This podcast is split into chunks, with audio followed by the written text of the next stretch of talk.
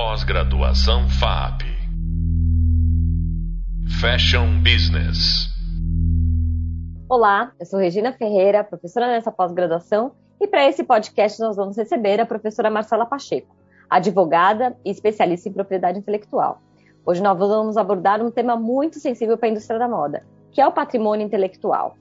E para isso, gostaria que a Marcela se apresentasse, já agradecendo pela presença. Seja muito bem-vinda ao nosso podcast. Olá, Regina. Primeiro, muito obrigada pelo convite. É, Para quem não me conhece, eu sou Marcela Pacheco, sou especialista em direito de propriedade intelectual e também em fashion law. E vai ser um prazer estar aqui hoje com vocês. Excelente, tenho certeza que vai ser muito produtiva essa nossa conversa. E acho que para começar, né, Marcela, você que vem aí de uma história de especialização em fashion law, né, ou seja, combinando um pouco de direito e de moda, a gente sabe que na moda ela vive aí de alguns postulados, né, como efemeridade, sazonalidade e celeridade, né, que são verdadeiros catalisadores para que as criações de moda surjam, né. É, e aí a minha primeira pergunta para você é, na sua visão, né, esses postulados, né, que já foram tão consagrados dentro da indústria da moda, eles são é, contrários a uma proteção intelectual dessas criações? Olha, Regina, se a gente fizer uma análise bem superficial, é, parece que sim, né? Porque justamente dessa questão da, principalmente da celeridade. É, no entanto, hoje em dia o que a gente vê é que isso já não é mais verdade. Né? Os mecanismos de proteção, quando a gente fala aí de registro de marcas, registro de desenho industrial, eles evoluíram muito nos últimos anos e hoje em dia é, eles praticamente já conseguem acompanhar a própria celeridade é, dos ciclos da moda. Né? Então, é, hoje em dia a gente tem marcas e desenho industrial sendo analisados em poucos meses, né? e antes a gente falava em anos. Então, realmente isso, isso melhorou muito. E o próprio registro de direito autoral, que ainda que não seja necessário, mas ele é muito útil, é, ele é feito praticamente de forma imediata. É, único, o único ponto que ainda é, continua sendo aí um pouco contrário né, a toda a é, celeridade da, da, do mundo da moda seria a proteção por patente. Né? Ela ainda tem, a gente hoje em dia a gente ainda tem um backlog muito grande e então isso ainda está levando alguns anos aí para serem para as patentes serem analisadas. Mas no geral, hoje em dia a gente pode falar que de forma alguma é, a proteção intelectual das criações de moda é, são contrárias ao mundo da moda. Perfeito, Marcela, que bom te ouvir, né? Dá um alívio, né? Porque afinal de contas a gente sabe o quanto é difícil criar algo novo, como é difícil inovar. É, também a gente está falando aí de um universo da moda extremamente competitivo. Então, realmente, né, a gente pensar é, que você produziu, que você desenvolveu, é, levou tempo, teve um custo e de repente aquilo está sendo reproduzido, né? E aí a minha primeira, minha próxima pergunta para você é, é, na moda, né, a gente tem muita visão de que na moda tudo se cria, tudo se copia. Isso é uma verdade? É, é uma verdade ou não deveria ser, né? É, o que, qual que é a sua visão? É, na verdade, é um senso comum, né? Mas não é uma verdade, né? Jamais seria. É, os mecanismos de proteção justamente estão aí para evitar que isso aconteça. Então, é, a gente, quando fala justamente que a proteção intelectual não é contrária à moda, é justamente nesse sentido é, para evitar que tudo seja copiado. É para realmente proteger, como, me, como você bem colocou, é, todo um trabalho intelectual envolvido, né, meses é, de trabalho para criar uma coleção. Então, a ideia realmente é que a gente consiga cada vez mais acabar com esse senso comum de que tudo se copia. Perfeito, Marcela. E já que você mencionou, né, sobre esses mecanismos de proteção e as pessoas que estão nos ouvindo talvez não tenham tanta familiaridade assim, é, conta pra gente quais são esses mecanismos de proteção, como é que a gente pode proteger uma criação de moda, né? O que, que é mais vantajoso, o que, que é menos vantajoso, qual que é a sua, sua visão sobre esse assunto? Então, hoje em dia a gente é, pode proteger uma criação de moda por vários aspectos. Né? Então, a gente tem, é, primeiramente, o registro de marca. Né? Então, assim, é, quando você cria, você né, tem uma coleção, você provavelmente você já tem a marca, né, já tem o seu selo ali. Então, vamos dar um exemplo clássico. A Louis Vuitton, ela tem a marca dela, Louis Vuitton, protegida como marca. É, e não só é, a marca Louis Vuitton, ela também tem as estampas dela protegida como marca. Então a gente tem lá registros para estampa DME, é, que são muito importantes justamente para evitar que tudo se copie.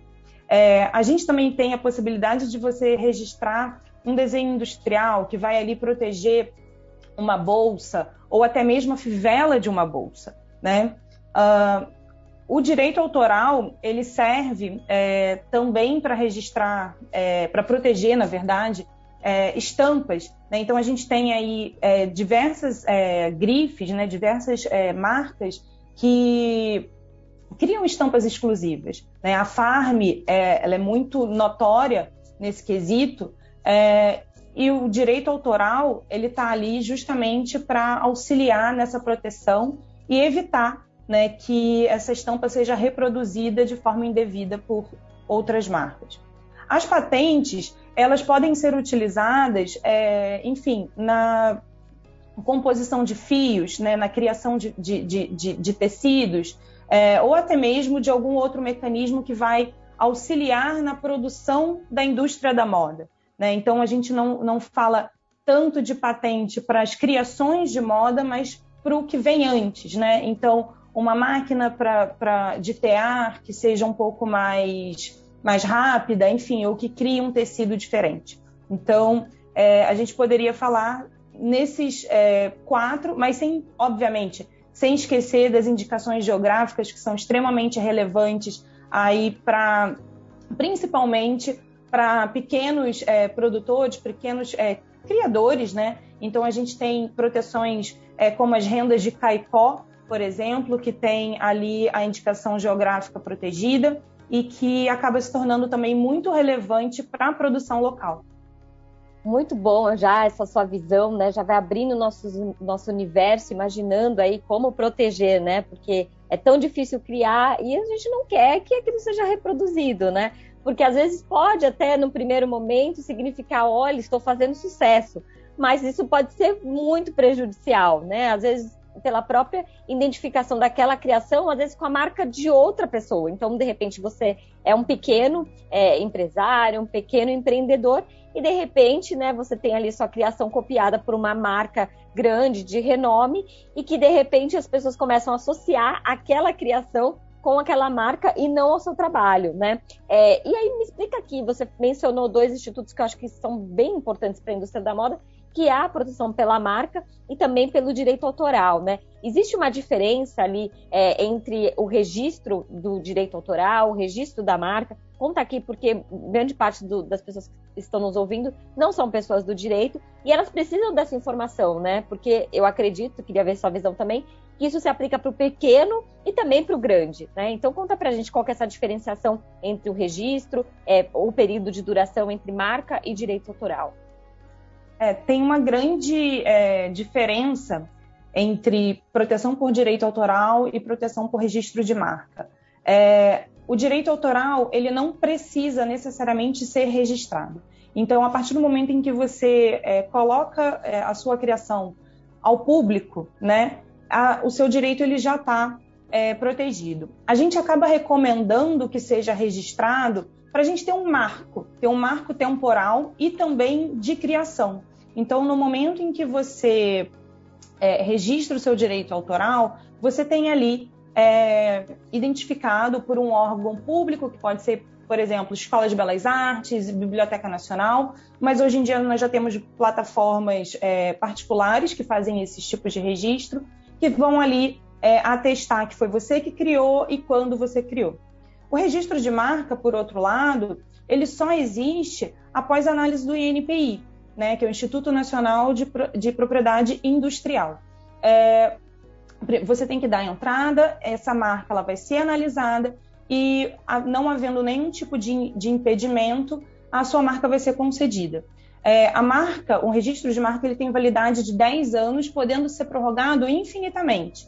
Né? Então, a gente tem aí digamos, diversos personagens icônicos, né, que as pessoas também utilizam de forma indevida, por exemplo, o Mickey, né, é, que, que, por um lado, no direito autoral, ele pode cair em domínio público, porque é uma proteção é, que ela tem um, um, um, prazo de validade, né, de 70 anos após o ano subsequente à morte do seu autor. É, e, mas, por outro lado, quando ele é protegido como marca, ele pode ter essa proteção por um tempo infinito, sempre prorrogando de 10 em 10 anos. É muito interessante essa discussão do Mickey em especial, né? Tá super em voga, todos, todos estão falando sobre esse assunto. Imagino que você tem aí também sua opinião, é porque vai cair né, em domínio público, né? Você pode até explicar para nós o que significa esse domínio público. É um personagem, né? Que acho que foi o personagem inicial ali do Mickey, né? É, e aí, interessante você falar sobre essa questão da duração, né? Na sua opinião, faz sentido a gente falar é, sobre uma duração tão extensa, né, como é do direito autoral para as criações de moda, ou de repente a gente precisaria de uma revisão sobre esse assunto também? Olha, é, por um lado, eu sou a favor, porque a gente tem aí é, elementos que são icônicos à moda, né? Então a gente tem uma, uma Birkin, né, que é uma bolsa icônica, que ela foi é, considerada um, um, bem protegível por direito autoral, então ela tem ali sua, aquela sua proteção extensa, né? Obviamente, ela também pode, pode ser protegida como marca, enfim, é, mas ela já tem ali garantido a sua proteção é, como direito autoral, o que garante ali pelo menos 70 anos né, de, de proteção para aquele design. Então, quando a gente fala de, de itens, né, de criações que acabam se tornando icônicos, essa proteção faz muito sentido. Por outro lado, quando a gente fala em moda, em tendência, em ciclos, acaba que realmente essa proteção é, é muito extensa, né? Porque impede ali, eventualmente, é, talvez até de se popularizar certas tendências. Então, enfim, é, é um ponto que cabe muita discussão.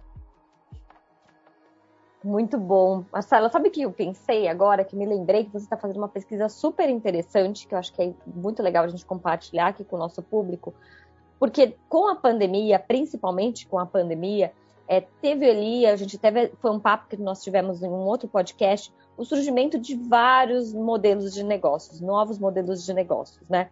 Principalmente utilizando ali é, materiais é, que já tinham, já estavam quase sendo descartados e tentando ali fazer uma reintrodução em um novo ciclo de moda, né? O tal chamado upcycling, né?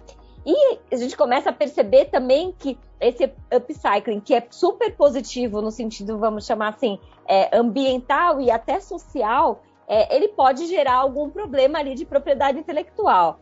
Você acha que pode gerar algum problema? Qual é a sua visão sobre esse assunto? Sem dúvida pode gerar problemas. É, quando a gente fala de upcycling, é, normalmente a gente pensa em pegar um, enfim, um tecido, um, né, uma criação, uma joia, enfim, uma bolsa que você tem e dar uma outra cara. Né? Mas a gente não pode é, esquecer que é, dependendo da marca, digamos, até voltando ao exemplo que eu dei inicialmente, da Louis Vuitton. A Louis Vuitton ela tem duas estampas que são icônicas, que é a própria que é a Demier e o próprio é, monograma, né? E então assim, se eu pego uma bolsa minha Louis Vuitton e faço um upcycling, ou seja, transformo aquela bolsa é, num, num, numa pulseira, num bracelete, ou então agrego a uma jaqueta minha, é, se eu fizer isso só para mim, não tem problema nenhum. O grande problema é quando você transforma isso é, comer, é, comercialmente, né? Então você busca essas, essas bolsas, essas criações de, que, que, são icônicas, então a Louis Vuitton, da Burberry, enfim, que tem ali o valor da marca agregado no próprio material e você transforma para vender aquilo ali posteriormente para um terceiro. Então você está ali fazendo uso de todo um, um, investimento que foi feito pela marca é, para conseguir vender mais, mais caro é, uma peça que não foi você que trabalhou, não foi você que investiu é, enfim. Isso sem contar outros elementos, né, que é, você, a, a, própria marca tem que ficar preocupada, é, enfim, se os elementos que foram agregados, né, a essa, enfim, a parte daquela bolsa vão corresponder à qualidade que a marca é, gostaria de colocar no mercado. Então, digamos, é, eu pego, como eu dei, por, dei, de exemplo, né, parte da minha bolsa Louis Vuitton para fazer é, recortes e inserir numa jaqueta minha. Mas é uma jaqueta de fast fashion. E aí, né, faz sentido eu comercializar isso? Eu fazer para mim, como eu bem pontuei, não, não tem problema nenhum. Agora, eu comercializar isso, ah, mas é high-low. Tudo bem, mas a gente tem também que levar em consideração. Tem muita coisa para levar em consideração nesse quesito. É muito interessante. Isso pode gerar até um problema com o próprio consumidor, né? Quer dizer, eu compro daquela marca é, que fez o upcycling e vou de repente reclamar na Louis Vuitton que aquele meu bracelete estourou, né? Peraí, mas você não comprou aqui, né? Apesar de estar minha marca. Realmente é, é um cuidado que as marcas de modas têm que ter. E eu queria falar então sobre um outro tema espinhoso que também sei que faz parte aí das suas pesquisas é, e que acontece com bastante recorrência, infelizmente, na indústria da moda, que é a apropriação cultural. Conta um, pouquinho para a gente é, qual que é a sua, sua visão sobre esse tema. É, primeiro, assim, para contextualizar o que, que, seria apropriação cultural, né?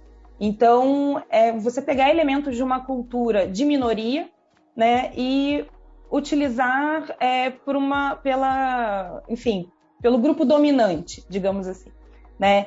Então a gente tem aí uh, uso de turbantes, cocares, é, enfim. Infelizmente, hoje em dia a gente não tem um mecanismo é, nem nacional, nem internacional, por via de tratados, enfim, é, a repressão à apropriação cultural. Né? E então, isso faz com que o uso desses elementos se torne muito comum é, dentro da, da indústria da moda e a, a própria grife é, só leva em consideração se deve utilizar ou não aquele elemento por um viés comercial. Então, a análise é sempre feita. Poxa, você cancelada se eu utilizar isso aqui, né? Não tem nenhum tipo de, de sanção legal para evitar o uso, ou também não tem, é, também não tem nenhum tipo de, de mecanismo para fazer com que aquele, aquele, povo né, seja ressarcido de alguma forma. Então, é, digamos, eu resolvo utilizar uma estampa é, de uma tribo do, do Xingu, né? Eu não tenho como é, remunerá-los pelaquela criação, né? Isso fica a cargo da empresa. Se ela quiser, ela remunera. Se ela não quiser, não vai ter nenhum tipo de, de punição por conta disso. Então, de fato, esse realmente é um tema que é urgente, né? Porque da gente, da gente ver e prestar atenção, porque realmente tem cada vez mais casos de apropriação cultural na indústria. É muito bom você ter sinalizado tudo isso, né? Porque existe um desrespeito e até, como você mesmo disse, geralmente são minorias, né?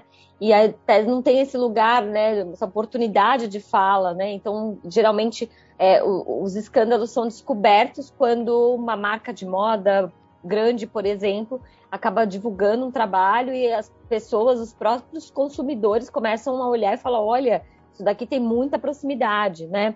É, se nós não temos uma legislação, você vê algum é, critério? O que, que, a gente poderia entender assim como algo para um cuidado que, né, que, as pessoas que estão nos ouvindo que têm negócios de moda, cuidados que essas pessoas têm que ter em relação a se utilizar, né? É porque às vezes pode dizer, ai, mas eu estou me inspirando, né? Qual que é esse limite aí? Você tem alguma sugestão para nós? Acho que o, o principal é entender aquele elemento que você pretende utilizar. Né? É um elemento sagrado para aquela cultura? Né? É, existe algum tipo de limite naquele uso? Então, isso, esses dois pontos eles são muito importantes, porque a gente vê é, pinturas, esculturas, imagens que são sacras para determinada cultura. Então, por exemplo, o kippah para o povo judeu, né, ele faz é, parte ali de uma questão sagrada. Então, esse uso ele não pode ser banalizado, ainda que por uma inspiração. Excelente, Marcela. Foi um prazer enorme te receber aqui no nosso podcast, né? Trazendo aqui luz para vários temas sensíveis, né?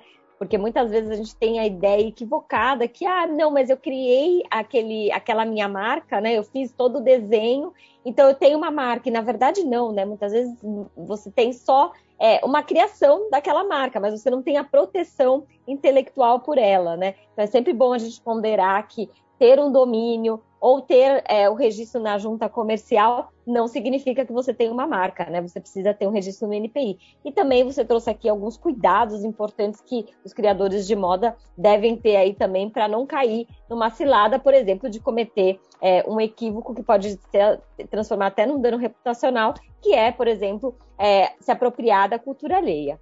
Muito obrigada, Marcela. E com isso, nós terminamos o nosso podcast de hoje e vocês viram como é importante, né? Proteger as marcas, proteger, proteger as nossas criações, de forma que o criador possa ter o retorno financeiro e reconhecimento também pelo seu empenho. E caso isso não seja respeitado, o que, que isso poderia ser feito? Esse é o tema do nosso próximo podcast. Vem com a gente entender esse emaranhado aí de questões. Até breve. Obrigada. Pós-graduação FAP Fashion Business.